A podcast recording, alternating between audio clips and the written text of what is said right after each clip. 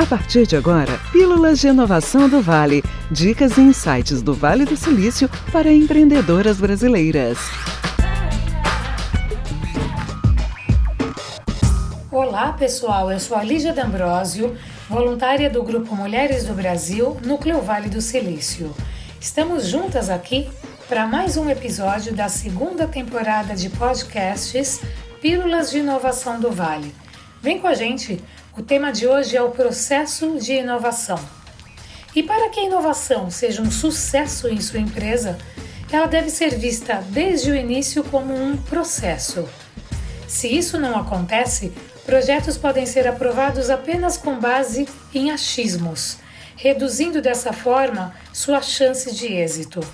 E o que sustenta um processo de inovação? São etapas muito claras e exaustivamente testadas. E são cinco as etapas do processo de inovação. Vamos lá: descoberta e mobilização, avaliação, experimentação, comercialização e acompanhamento. Vamos entender mais no que consiste cada etapa. A etapa número 1, um, descoberta e geração de novas ideias, com equipes multidisciplinares através da cocriação e da metodologia do design thinking. É nesse momento que a empatia é o carro-chefe para coletar descobertas e transformá-las em ideias viáveis. Já a etapa número 2, a fase de avaliação, consiste na triagem das ideias levantadas na etapa 1 um, e avaliação do potencial dessas ideias para gerar valor. Vamos então para a etapa número 3, experimentação é o momento de começar a criar o protótipo do produto mínimo viável. Nessa etapa, tem início a interação com o público-alvo e onde a cultura do erro ganha ainda mais força, proporcionando mais proximidade com o cliente. Na sequência, vamos para a etapa número 4, comercialização, que consiste em transformar o produto ou serviço em algo escalável atendendo às necessidades do público em questão. Já a etapa número 5, a última etapa, é a fase do acompanhamento. O novo produto ou serviço passa a ser monitorado, sempre em busca de melhoria contínua e num novo processo de inovação que deve ser repetido. Tais etapas evitam o desperdício de tempo e dinheiro até a implantação bem-sucedida. Nesse sentido, é essencial entender a inovação como algo urgente, não como um planejamento a longo prazo. Se o pensamento estiver voltado apenas para o imediato, a inovação sempre ficará para depois. E ao se estruturar um processo de inovação, as ações se tornam mais eficientes, pois inovar se torna algo contínuo e melhorando a performance da sua empresa a cada dia.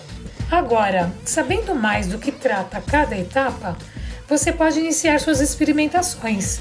Mas antes, saiba o que pensam alguns profissionais que fizeram do processo de inovação no dia a dia sua arte. Entrevistamos recentemente a Silvia Curione, da Anycart, uma startup que envolve facilidade tecnológica em compras de mercado. A Silvia é uma brasileira do Paraná Estudou na Universidade Estadual do Maringá e nunca teve medo de mudar e sempre teve um propósito muito claro.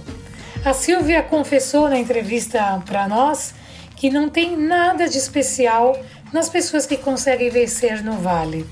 Elas simplesmente se dedicaram a uma ideia, inovaram, trabalharam muito e com muita disciplina. Muitas horas trabalhadas, muita persistência. Será que essa é a chave da inovação?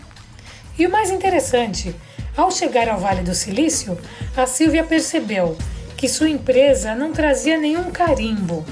Nem ela, nem seu marido cursaram Stanford, não trabalharam no Google, enfim, começavam o jogo com muita desvantagem. Tampouco podiam contratar mão de obra local, pois jamais conseguiriam oferecer aos funcionários os benefícios de uma empresa como Google ou Facebook. E o que fizeram? mais uma vez se depararam com a inovação. Contrataram brasileiros e começaram a trabalhar à distância, sem medo de errar, sem medo de mudar. Ressalta ainda que a inovação está intimamente ligada à liberdade de pensamento, à criatividade e à forma como cada indivíduo foi estimulado na infância e ao longo da vida adulta. E assim concluímos nossa pílula de inovação, deixando uma provocação feita pela Cynthia Michels, líder do núcleo do Vale do Silício. Disse a Cynthia e recentemente publicou essa fala. A inovação consciente nasce da harmonia com a natureza. Essa biblioteca viva, estratégica, sustentável e abundante em sua existência. É possível que a maior inovação que temos a fazer nesse século XXI seja a nossa reinvenção enquanto seres humanos e enquanto sociedade. E você, já parou para pensar como alavancar essa reinvenção? Será que as etapas do processo de inovação, com uma boa pitada de empatia, não seriam o começo? Bem, se gostou do episódio do Pílulas de Inovação, confira toda a série no Spotify do grupo Mulheres do Brasil. Até mais, foi um prazer estar com vocês.